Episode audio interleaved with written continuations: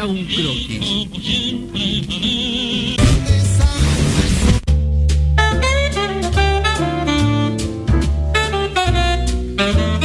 17 minutos pasan de la una de la tarde. Escuchamos a El Matón Policía Motorizado. Recomendamos muchísimo que vean la, la reedición de, de Ocupas. Quizá en algún Sí. momento hablemos de, de ella. Em, nada, la- para repasar creo- un poco. es Creo una que gran habíamos serie. hablado en este programa de Ocupas en su momento. Y, y una cosa es. Yo, yo siento que, que todos pasamos por otra cosa al verla, al verla de nuevo. Así que Sí, claro que sí. Sí, creo que se merece un, un- una revisión. Eh, lo que se merece una revisión son mis oídos, porque a veces eh, la, la contaminación sonora es eh, muy peligrosa. Eh, la Organización Mundial de la Salud eh, clasifica como ruido peligroso, ruido molesto, Sí. algo más de 65 decibeles, que es bastante poco, en realidad.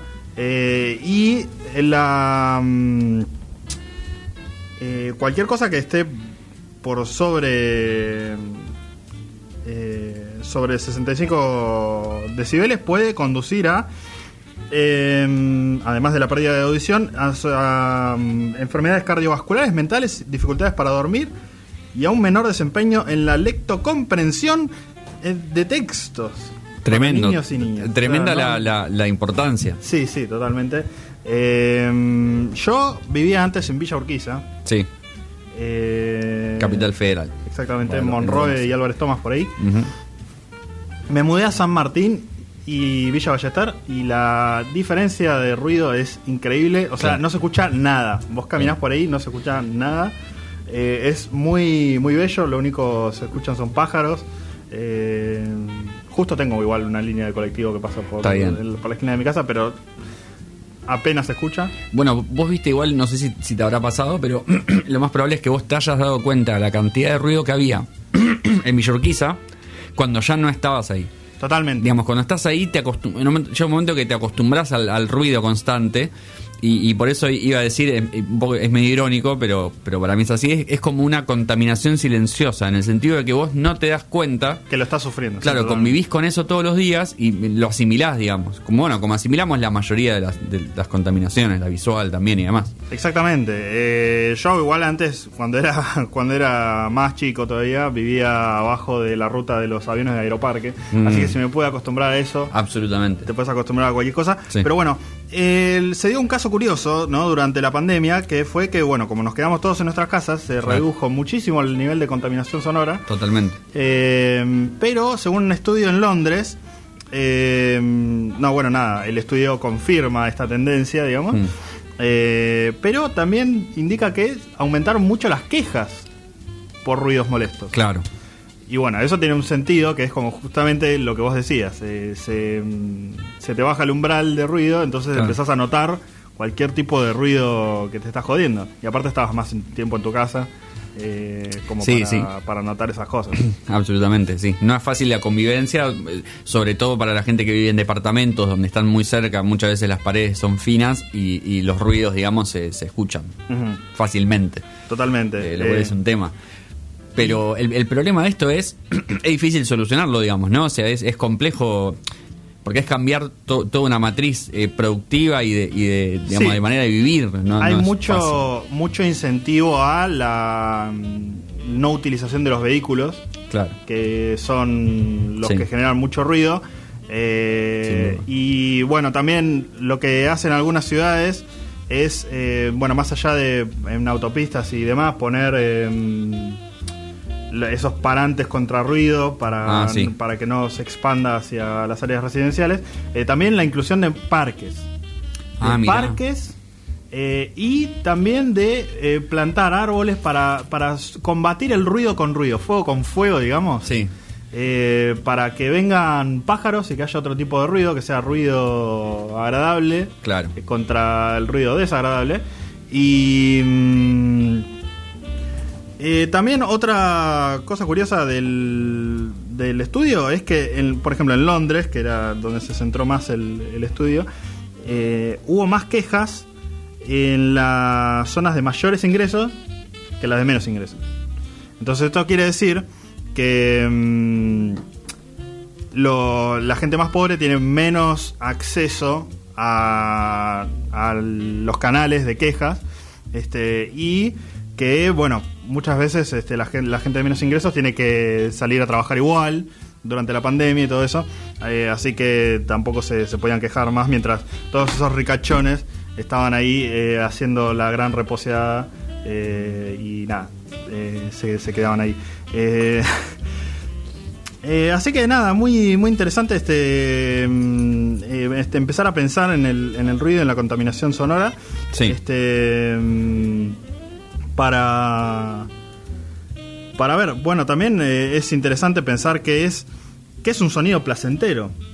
Que es un Justo sonido- estaba pensando en eso, totalmente. porque mm, acá había un estudio interesante en eso que decía que en la ciudad de Sheffield, en, en Gran Bretaña, este, le preguntaron qué, qué sonidos le gustaría más escuchar y el 71% dijo el sonido de los pájaros.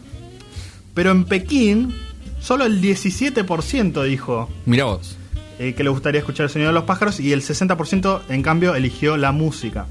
¿Por qué? Mirá. Porque son distintas cosas que se escuchan. O sea, en Pekín no hay, no hay ruido de pájaros, no hay, no hay espacios verdes, no hay nada. Claro. Entonces no... no- eh, uno no asocia la tranquilidad con eso, pero sí asocian la música con tranquilidad.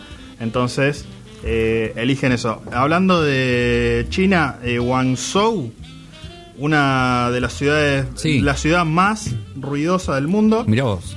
Eh, Enorme ciudad. Sí. Después el podio lo completan Nueva Delhi y el Cairo. Y Mm. Buenos Aires es la décima ciudad más ruidosa del mundo. Sí, ese me parece un dato mm, eh, muy fuerte. Muy fuerte. Está bien que yo no conozco muchas otras ciudades del mundo, diría que ninguna, no tengo el recuerdo por lo menos. Pero ir al centro, o sea, ir a, Bueno- a la ciudad de Buenos Aires, sobre todo al, al centro, la zona de 9 de julio, por ejemplo. Sí. eh, ahora, ahora está un poco más tranquilo de lo que era, pero en, en la normalidad, digamos, era una locura. Claro. Pero una locura. Yo, Una locura. yo me vi un mapa de contaminación de ruido Mm. en Buenos Aires y las zonas más complicadas son el microcentro, Claro. Retiro. Mm. eh, y todas las zonas que tengan, en realidad casi toda la ciudad de Buenos Aires, menos los parques, está lleno de Claro. contaminación ruido. Y el Eh, problema es que casi no hay parque. claro. Eh, mm, pero lo que me sorprendió mucho fue eh, las líneas del tren, todas en rojo. Claro. El sonido. Sí. O sea, a lo largo de las líneas del tren, mucho, mucho ruido. Hmm. Bueno, lo que también hizo mucho ruido fue la, la suspensión del partido de, de Argentina. No vamos a hablar del caso del partido de Argentina con Brasil, que se iba a jugar el domingo. eh, que es va, que se empezó a jugar en realidad hasta los cinco Sí, minutos fue del primer tiempo. Claro, se, se jugó. eh, hasta que entró gente de Anvisa, que es, que es digamos el ente regulatorio de, de la salud en Brasil, a decir que había cuatro argentinos, eh, jugadores todos, que habían roto el cordón sanitario porque venían del Reino Unido y en Brasil la gente que va del Reino Unido tiene que hacer 14 días de cuarentena eh, ante la peligrosidad de la variante Delta, supongo yo. Eh, cuestión que, bueno, toda una polémica a partir de ahí, la suspensión del partido, ¿no? Lo que significa que entren dos agentes sanitarios en medio del- de, de- de un estadio de fútbol, digamos, suspender un partido y bueno, demás. Nos sentíamos importantes, digamos, ¿no? Una- nos sentíamos parte de una historia que iba a quedar en, en- en los libros del deporte. Pero siempre, siempre hay alguien que va a superar tu anécdota. Esto hay que aprenderlo para la vida. Vos vas a contar algo, una anécdota que vos decís es lo mejor que me pasó, y va a haber otra persona que va a decir, ah, yo viajé al espacio con, con Jeff Bezos, ¿me entendí? bueno. En este caso, eh, la, la triste, la triste anécdota superada eh, nos lleva al continente africano, nos lleva a las eliminatorias también para el Mundial de Qatar 2022 y nos eh, coloca en Guinea Ujú. Que estaba jugando, va, que estaba por jugar contra Marruecos, el partido no se, no llegó a empezar, ahí, ahí podemos empezar a discutir si, si la anécdota es o no mejor. le ganamos, sí. Porque el partido ahí no había arrancado todavía, pero eh, bueno, sabemos que hay muchas zonas en, en- en África y en, y en Medio Oriente muy conflictivas, el caso de Guinea aparentemente también lo es, lo metieron preso al presidente, No. o sea, básicamente hicieron un golpe de Estado y tanto la FIFA como la, la CAF, que es la Confederación Africana de Fútbol, tuvieron que suspender el partido eh, y, y, bueno, ver ahí cómo se, cómo se desarrollan los acontecimientos, digamos, porque bueno, hubo un golpe de Estado en Guinea y no Sí, se no- pudo jugar el partido, Sí, sí, me imagino que no se sabe por la, por la integridad de los jugadores y, y todo eso. O sea, como, bueno, organizar un partido en medio de un caos político Claro. total es eh, Sí. muy difícil. Hay que decir que los jugadores de Marruecos pudieron salir del país, lo cual era una preocupación, pero, pero bueno, se hicieron ahí eh, unas gestiones y, y pudieron salir. Los jugadores de, de Guinea, bueno, los que vivan ahí estarán bastante Más jugados no y, los que no, in- eh, intuyo que habrán podido salir también. Eh, obviamente, bueno, mucho miedo, mucha, mucha, mucha preocupación entre todos los quilombos que ya hay en el mundo. Un nuevo golpe de Estado, en este caso Sí. en, en Guinea. Sí, estamos, eh, estamos en el revival de los golpes de Estado. Primero Sí. en Myanmar y ahora en, en Guinea. Totalmente. No, no es un buen momento. Totalmente, este, es verdad. Eh, donde no hubo golpe de Estado es en Argentina, por suerte. Eh, to- todavía, por lo menos. Eh, decíamos eh, en, en el inicio del programa que bueno van a ser las PASO, las primarias abiertas simultáneas obligatorias, donde varias listas en esta, en esta oportunidad deciden una interna, así que en ese sentido, bien ahí utilizadas las PASO, pero a partir de la pandemia hay muchas cuestiones del protocolo sobre cómo se tiene que ir a votar que se modificaron. Ok. Una de las grandes discusiones sobre, sobre la cuestión de, mm, de la votación y demás fue ¿qué hacemos con el sobre? Yo acá voy a hacer una confesión de parte, igual yo nunca cerré mi sobre. ¿No? Jamás lo cerré, o sea, lo entregaba cerrado, pero nunca ni con saliva ni con nada, digamos. Yo lo cerraba, cerraba Yo la solapa siempre con y saliva. ahí. O sea, Siempre. Si Un asco, pero bueno, Si me que impugnaron o no el voto, nunca lo sabré. Así que bueno, no sé. Pero bueno, empezó a correr, obviamente, por toda esta cuestión de cómo se transmite el COVID. el uno de los primeros consejos fue no peguen con saliva el sobre. Sí, eh, tiene sentido. Lo cual no dejaba de ser una recomendación de todas maneras, digamos. No, no es que obligatoriamente vos no podías pegarlo con saliva. ¿Qué pasó? Salió Horacio Rodríguez Larreta a decir eh, la gente que salga con el sobre mm, con el sobre abierto, entre comillas, digamos, o sea, porque la recomendación cuál es, en vez de pegarlo con saliva, que, que pongas la solapa para adentro. Claro. Cosa que quede cerrado, pero no, no sellado, digamos. Simplemente que no se vea la boleta, que es lo importante. Eh, si no es voto cantado y sale un al voto casi automáticamente. Eh, pero bueno, Rodríguez Larreta salió a decir que a partir de esto la, recomendación era que él advertía que si, que si la gente salía con el sobre, con la solapa para adentro, ese voto se impugnaba. Y bueno, tuvieron que salir a aclarar desde eh, la desde la mm, desde la gestión que no, que básicamente son todas recomendaciones. Eh, después hay muchas cuestiones ligadas a mm, a los horarios, digamos, hay horarios prioritarios para la para la gente de riesgo, Sí. para que no se cruce con el resto de la, de la población y, y, bueno, no no se no se contagie. Eh, y una, muchas cuestiones con respecto a, obviamente, llevar una lapicera, porque no te pueden prestar una lapicera para, para mm, eh, eh, firmar los papeles, que vos no puedes entregar el documento en mano. Bueno, cuestiones que ya son un poco más lógicas, digamos, de, de si- de si uno ha circulado con la pandemia en este último tiempo, sabe más o menos cómo son las cosas en los lugares públicos, digamos. Claro. No como se supone, bueno, se lavarán las manos y ya igual. Eh, se, se pronostico, yo pronostico una jornada muy complicada para los fiscales porque va a ser un quilombo. Nadie tiene muy claro los, los protocolos a ciencia cierta y, y hay mucho siempre ahí de, de ganar discusiones. Na- Nadie va con la constitución en la mano a discutir, el- obviamente. La constitución de bolsillo. Eh, ¿Podemos hablar de, de- de tu rol mañana o no se puede hablar? Eh, mm, sí, creo que sí, no creo que haya problema. Mañana me, me toca ser jefe de escuela por una de las listas involucradas en la interna del, del Frente de Todos en Vicente López. No vamos a decir a cuál, porque ahí no. porque por ahí sí entramos en un problema. No sé en qué escuela todavía. Ah, bueno, Cada pequeño minuto que detalle. pasa es una agonía en este momento, porque quiero necesito saber. Me gustaría que sea en la que me toca votar, pero lo dudo. Lo cual eso va a ser otro problema porque no voy a poder votar. Creo. Eso lo, lo veremos. Apa. Y si no llego, no llego. Si Ah. no, veré. Se irá bien. Esta- es- es- las cosas están planteadas de esta manera. Eh, bueno, nada. eh, la, la recomendación que hacíamos antes, eh, vayan a votar, intenten ir. Yo sé que para muchos debe ser una fiaca, es una interna de las, de las primarias, en un contexto bastante jodido, digamos, en líneas generales, con una campaña muy falopa de todos los actores. Eh, es todo recontraentendible y el malestar es lógico.